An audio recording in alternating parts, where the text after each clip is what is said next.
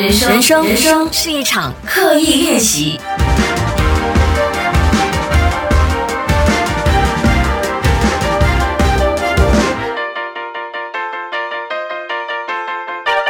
人生是一场刻意练习。你好，我是心怡，今天是三月三十一号啊，是三月的最后一天，也就是说，二零二一年的第一个季度。今天完成了，完成了 first quarter 的意思。如果你是一个会有年度目标的朋友，那这时候是好好的看一下，到底你今年的年度目标啊达到了多少个 percentage。当然，我觉得你的人生长什么样子，就是你的思想的延伸。如果你是觉得目标是一个怎么讲，呃，很无谓的事情，那你就 ignore 掉我刚才讲的话。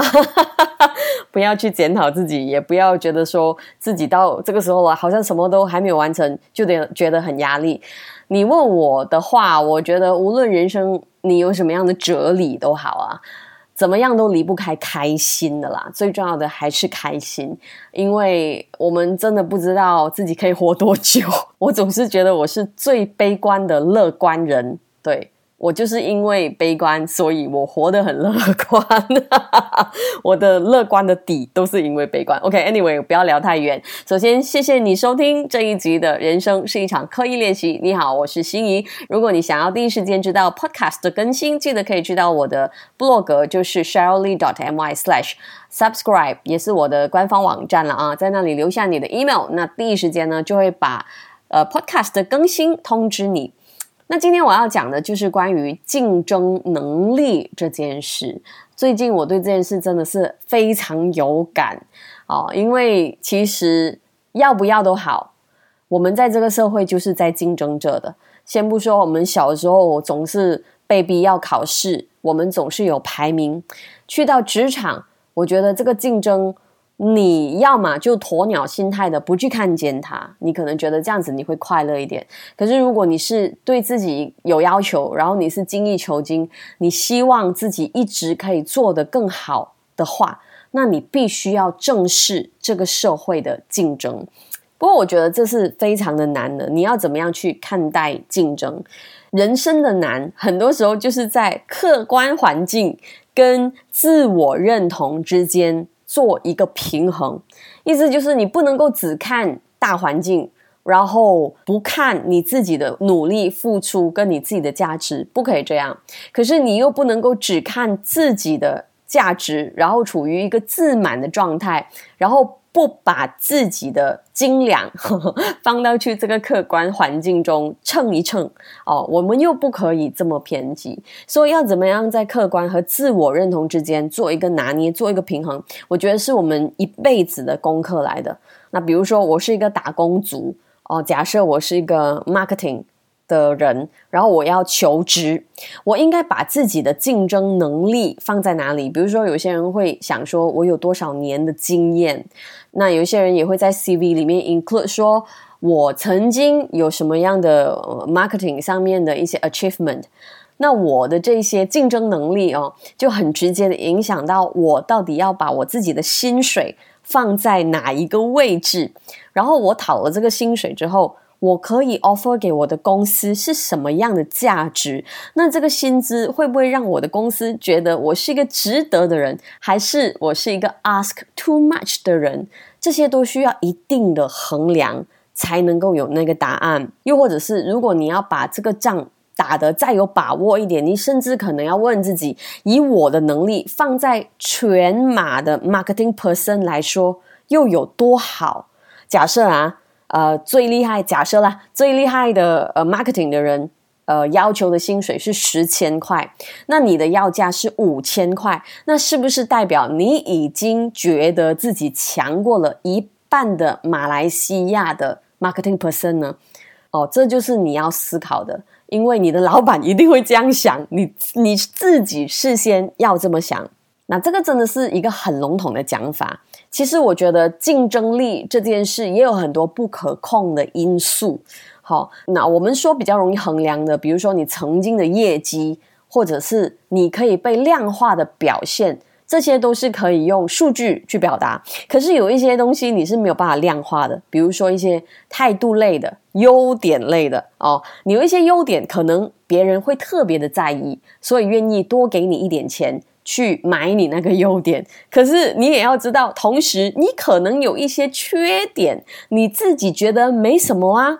比如说你要交的 proposal 就迟个一天，你就觉得这一天而已嘛。可是有一些人就是没有办法接受那一天，所以这些没有办法量化的事，尤其是态度类的啦，其实也会直接的影响着你的竞争能力。所以这又是相对主观的事，你知道吗？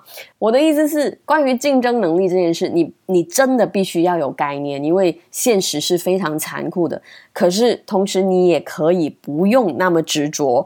不过。也不代表你不需要努力，所以今天我们就来讲一下，到底要怎么样提升自己的这个竞争能力啊？第一点就是在你的专业里面提升。那你要记得，无论任何的专业都好，一定有两个方向你可以做的。第一个方向就是做深，做深的意思就是，比如说，如果你是一个销售，你一个月可以卖五百瓶，假设啊。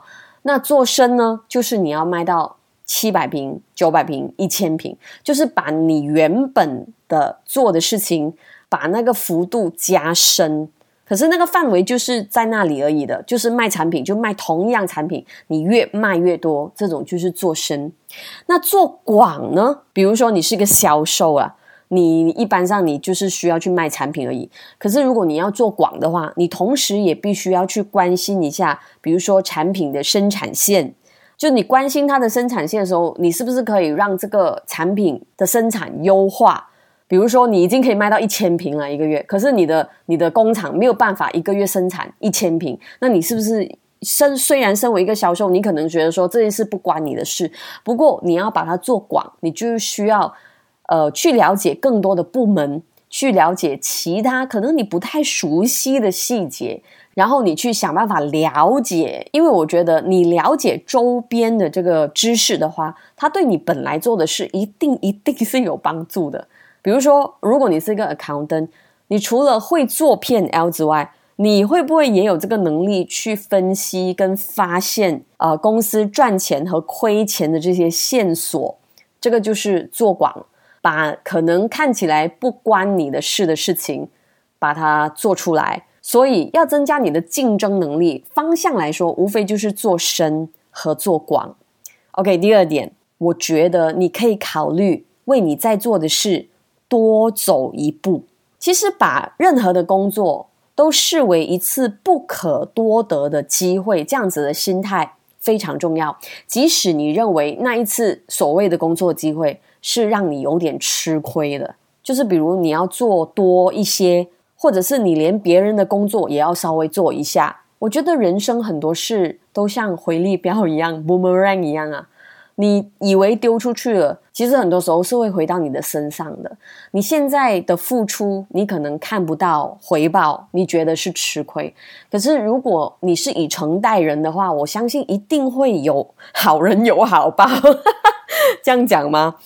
愿意多走一步，是我经常和 Needle，就是我的同事分享的理念来的。我一直都希望我的公司是可以为我的客户多走一步路的。就试过有一个案子，明明客户都已经讲不要了的哦，就是已经 somehow 已经 say no 了的，可是我们没有放弃，依然是有继续向创意端，因为我们有两端嘛，一端是客户端，一端是创意端。那稍微的跟创意端再要求、再说服、再解释，结果呢就促成了这个合作。其实我自己是非常珍惜、愿意多走一步的人。我觉得，如果你相信你自己已经做得很好了，甚至或者你觉得呃你自己什么都竞争力都没有啊，就什么竞争力都没有，多走一步绝对是你的优势来的。真的不要怕吃亏。反正我觉得那些很计较自己的付出的人。他看起来是占了上风哦，事实上，我们每一个人都有感受的，就是最吃亏的，往往就是很计较的人。好，第三点，增加自己的竞争能力，真的务必要事事检讨。OK，我每次讲检讨这件事的时候，很多人都会有时候会写信给我，email 给我说，为什么总是要我要大家看自己的不好？其实大家不要误会，其实检讨也包括认同的，你知道吗？就是我们每次比如说做了一个案子之后的那个检讨会议 （postmortem）。它可以是讲我们这一次做不好什么，可是同时也记得一定要告诉自己你做对了什么。就是这一次你拿到这个案子，或者是你失去了这个案子，你总有做对和可以做更好的地方。每一个人都不是完美的，一定有好的点，也有不好的点。对于自己好的地方，对于自己的优势，不要羞愧于承认。要承认自己的长处，可是自己的劣势做得不好的地方，也不要逃避，不要总是把呃一些责任推在别人的身上，推到同事啊、客户的身上，一定也要一直的在要求自己做得更好，做得更准。有一些状况，你自己知道了不妥之后，如果你没有想办法去改进，一直的觉得哎呀，就是环境是这样，环境是这样。然后一直做不到，一定是有原因的。很多时候真的不是环境，真的是回归到人的身上。所以建议大家在检讨的时候，可以稍微的把它写下来。然后下一次你又需要做这样子的任务的时候，你就知道你在什么地方可以使得上力哦，就是你的优势一定是你可以使力的地方。那你做的不好的地方，你就可以要么就避重就轻，要么就改进。这样子一次一次的。嗯，不用一下子到达山峰了，可是你一步一步的，一定会走出一条路，或者是走到更高的地方。我不知道在二零二一年的第一个季度 完成了第一个 quarter，就来跟大家讲这么压力的事情，会不会让大家觉得哦，好喘不过气？不过我觉得人生就是一连串的修正嘛，对不对？我们总要对自己有要求。